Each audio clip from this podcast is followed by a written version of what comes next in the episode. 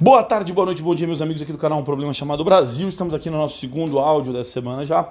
No áudio anterior a gente falou um pouquinho sobre. Né, fizemos uma espécie de retrospectiva da pandemia, tentando olhar para os principais problemas políticos que nós enfrentamos nesses últimos dez meses. Né? Hoje eu quero falar um pouquinho sobre um, assunto que tem me preocupado bastante e que, inclusive, eu dediquei, né, para o qual eu dediquei ontem é, uma, uma aula ao vivo todas as terças-feiras, às 19 horas, eu tenho feito uma aula ao vivo, é? que, que trata sempre de algum assunto relacionado à educação, às ciências humanas, é? ao, ao aprofundamento ou ao aprimoramento do seu desempenho, do seu conhecimento, do seu domínio na área das ciências humanas, especialmente na área da história, da filosofia e da sociologia, que são as áreas em que eu, as áreas nas quais eu atuo, né, eu leciono. Então, o, o, ontem eu tratei de um problema que, que eu vejo muito presente entre vestibulandos, né, estudantes de maneira geral, que é a dificuldade com a linguagem é, no que se refere a textos de sociologia e filosofia, principalmente. Né? Porque você pode ser capaz de ler uma, uma reportagem ou ler um, um texto jornalístico, né, uma narrativa mais simples, mas muitas pessoas têm dificuldades com o vocabulário das ciências humanas. Eu mesmo tive essa dificuldade. É? quando, eu, quando eu entrei na faculdade, eu me lembro que o primeiro texto que o professor, então professor, a disciplina se chamava Introdução aos Estudos Históricos. Né? Então o professor sugeriu que nós lêssemos, ele indicou a leitura de um trecho do, do, do Nietzsche, né?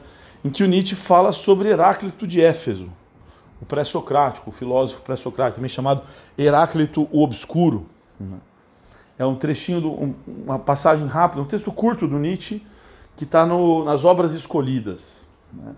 uma coletânea já antiga, né? que, que foi lançada no Brasil há muito tempo e era dali que ele tirou esse trechinho do, do Nietzsche. Eu me lembro que a primeira frase desse texto era na noite mítica, na noite mítica de Anaximandro, blá blá blá blá blá blá blá. né? E eu fiquei olhando para aquele texto, eu me lembro que era curtinho, eram umas cinco páginas o texto.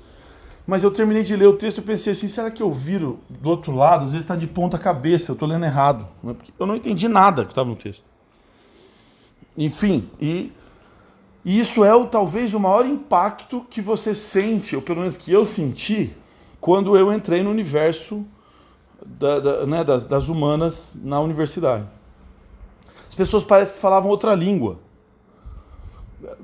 A linguagem era muito discrepante, assim. Né? Parecia, às vezes, até nem obedecer assim, as mesmas leis da gramática. Era uma coisa estranha. Né? Os sociólogos falavam sociologês, né? os filósofos filosofeis, o, o, os historiadores historieis. E assim cada um tinha o seu, a sua gíria, né? os, os seus jargões e não se incomodavam é, muito com, com assim, a, a, necessidade de ser mais acessível. Né?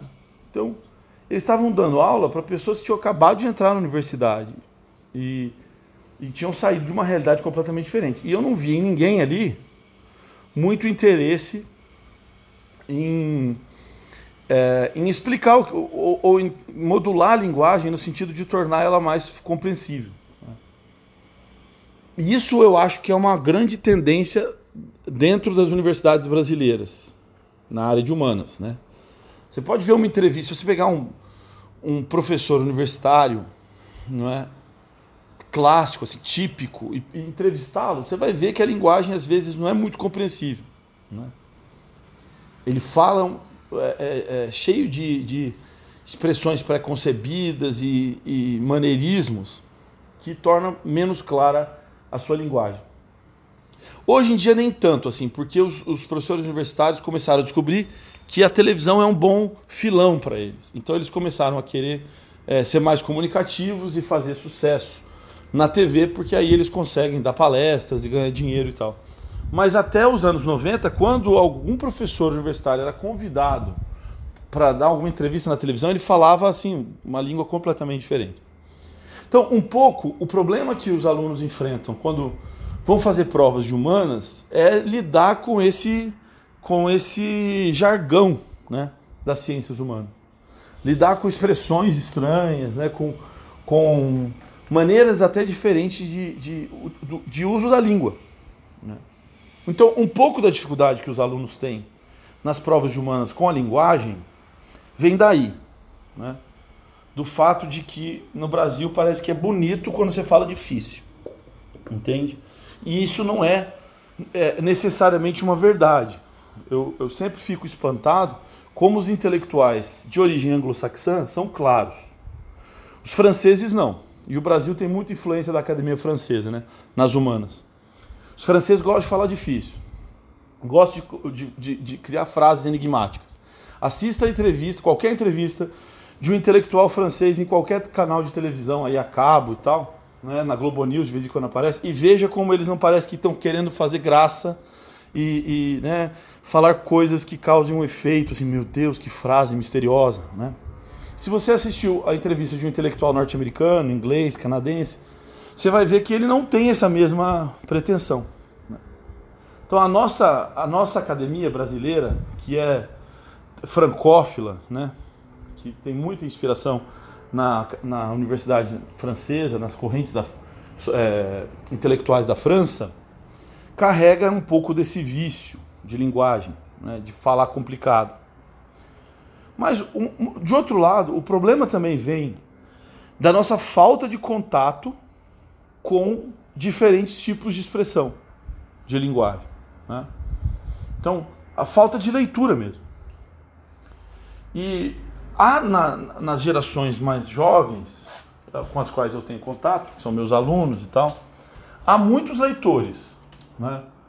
Eu acho que o, o Harry Potter, é, Diário de um Banana, tem um monte de, de, de coleções que formaram novos leitores, assim como o Monteiro Lobato teve um papel muito bom, muito importante para a formação de toda uma geração de leitores no Brasil lá há, há 50, 60 anos atrás, hoje em dia esses autores também fazem isso. Né? Muitas pessoas adquiriram hábito de leitura porque leram Harry Potter, né? Diário de um Banana, é... depois a saga dos Senhor dos Anéis, ou sei lá, ou o Game of Thrones, né? Crepúsculo. Ixi, aí tem um monte de ramificações. E realmente tem um nicho de, de alunos, né, uma, quase que uma tribo assim entre os alunos dos colégios nos quais eu dou aula, que são aqueles que estão sempre com um livro grosso debaixo do braço, né, lendo uma saga dessas aí. Isso é legal, mas isso não, isso é legal para adquirir hábito de leitura, mas isso não vai resolver problema de linguagem. Né? Isso não vai te dar mais, mais linguagem. Por quê? Porque você tem que variar um pouco a, a oferta, né? A, a, a, vamos dizer, variar um pouco a dieta nos hábitos de leitura. Tem que ler um pouquinho de tudo. Senão você não vai amadurecer essa linguagem. Então, primeiro eu fiz uma live sobre isso ontem. Se você está em época de fazer vestibular e não e, e sente que tem esse problema, né? você lê o texto na prova e fala, pô, o autor tá, tá falando um monte de coisa aqui, mó viajada, eu não sei o que, que é, esse tipo de dificuldade certamente é uma dificuldade com linguagem. Então, assista a live, você vai encontrar é, acesso à minha live lá no, no, meu Instagram, vai ter o link lá para você acessar o canal do YouTube onde eu faço as lives. Então, fica aí o convite. Mas se você já passou da fase de fazer vestibular, já está no, né, no, entrando no, no, no, mundo profissional, está trabalhando no mercado de trabalho, né, ou está na universidade, isso também, essa, essa essa busca por uma linguagem maior, ela deve ser constante. Né? A gente não deve parar, você tem que sempre buscar enfrentar maiores desafios. Porque, no fundo, eu não sou muito adepto da filosofia do, do Ludwig Wittgenstein, né? o, o, o austríaco Ludwig Wittgenstein, que é, apostou toda a sua filosofia na linguagem. Né? Eu acho essa ideia dele um pouco exagerada e até um pouco desfocada dos objetivos originais da filosofia. Mas uma coisa é verdade dentro do que o Wittgenstein é, descobriu. E, e, essa coisa é o seguinte: a nossa inteligência, né, aquilo que a gente é capaz de pensar, é muito dominada por duas coisas. A nossa linguagem, que é o que o Wittgenstein sempre falou, né? a linguagem é o horizonte do pensamento humano. Você só consegue pensar aquilo que está na linguagem, aquilo que a linguagem permite que você pense. Né? No fundo, vamos dizer assim, a linguagem é a matéria-prima do nosso pensamento. Então, quando você aumenta a sua linguagem, você sim aumenta a sua capacidade de pensar. Nesse ponto, eu concordo com o Wittgenstein. Mas tem um outro ponto importante, que aí não, não é o, a praia do Wittgenstein, né? mas a praia de outros autores, por, por exemplo, a, a, historiadora Gertrude Himmelfarm, né? é, que é a ideia da, da imaginação moral. Não pode não parecer, mas uma coisa muito importante para você se tornar uma pessoa mais inteligente, inclusive no seu trabalho, né? inclusive na convivência com, com seus colegas de turma, de trabalho, de escola, é você conseguir ter mais imaginação, conseguir se colocar mais em situações que você não viveu, pensar que não, o seu ponto de vista não é o único ponto de vista, conseguir ter mais é, é, horizonte. Isso é o que ela chama de, a Gertrude chama de imaginação moral. Né? Esse conceito não é originalmente dela, é um conceito que, que, que vem de longe, né? passa lá pelo Edmund Burke, né? passa pelo, pelo T.S. Eliot, né? enfim, Lionel Trilling, mas a, a, eu, eu conheço esse conceito principalmente através do, da Gertrude Himmelfarm. Então essas duas coisas. Você, se você quer ser mais inteligente, se você quer ser mais plástico, o que, que eu quero dizer com plástico? Se você quer conseguir se adaptar a mais situações, né?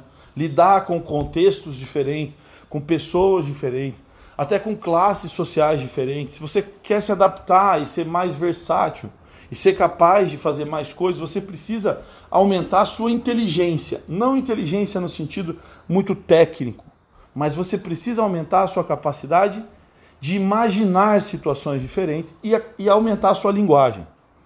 Né?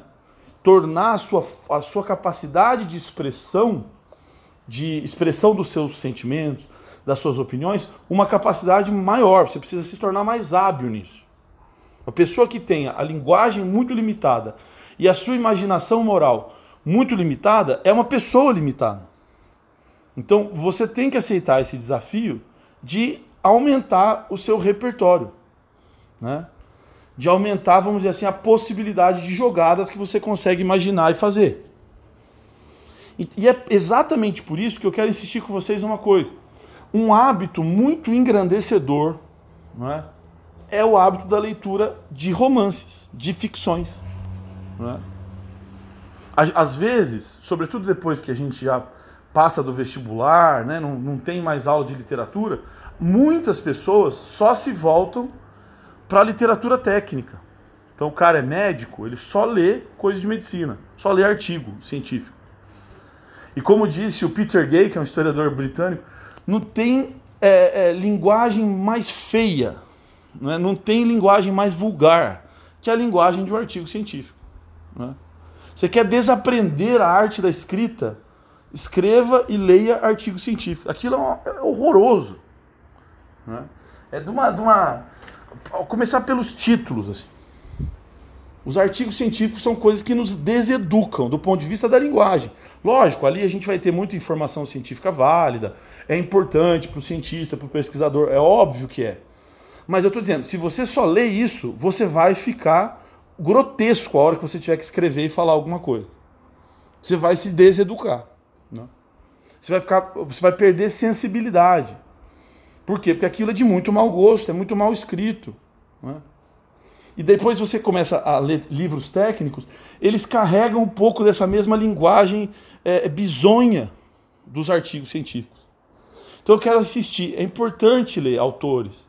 É, lógico, todo mundo que trabalha com literatura, com leitura, fala você é importante que você leia o que você gosta. É, lógico, deve ser mesmo isso. Mas de vez em quando você tem que se propor um desafio.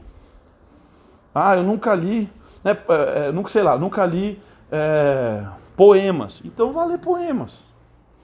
Né? Ah, eu nunca li, é, sei lá, é, romances muito grandes. Então se proponha, vai lendo devagarinho, um pouquinho todo dia, mas se proponha a ler. Varia um pouco o cardápio, entendeu? Por quê? Porque no fundo isso vai aumentar, você vai perceber diferentes possibilidades de comunicação e expressão. Uma coisa é um romance, por exemplo, o romance que eu estou lendo, que é o Agente Secreto, do, do Joseph Conrad. Né? The Secret Agent. Ele é muito detalhista na narração. Ele, ele descreve muito como a cidade estava, né, como, como as pessoas eram, como que a pessoa reagiu. Ele é muito detalhista nisso. É um tipo de escrita completamente diferente do Franz Kafka, por exemplo. Né? Entende? Assim como se você vai para o campo do Dostoiévski, do Machado de Assis, você vai mergulhando num mundo que é mais psicológico, né? E ele vai, e você vai vendo o que, que esses caras conseguem fazer com a linguagem. Então é óbvio que se te animou a ler 50 tons de cinza, beleza, mas você não pode ler 50 tons de cinza achando que isso vai ser suficiente para te dar toda a linguagem que você precisa, não é, para vamos dizer, para atuar profissionalmente, né? para conviver com as pessoas, conviver com a sua família e tudo mais. Você precisa ganhar a linguagem. E, a, e isso depende de você variar um pouco o cardápio. Né? Leia historiadores de vez em quando. Né? Essa, a, a leitura vai trazer esse enriquecimento da linguagem né?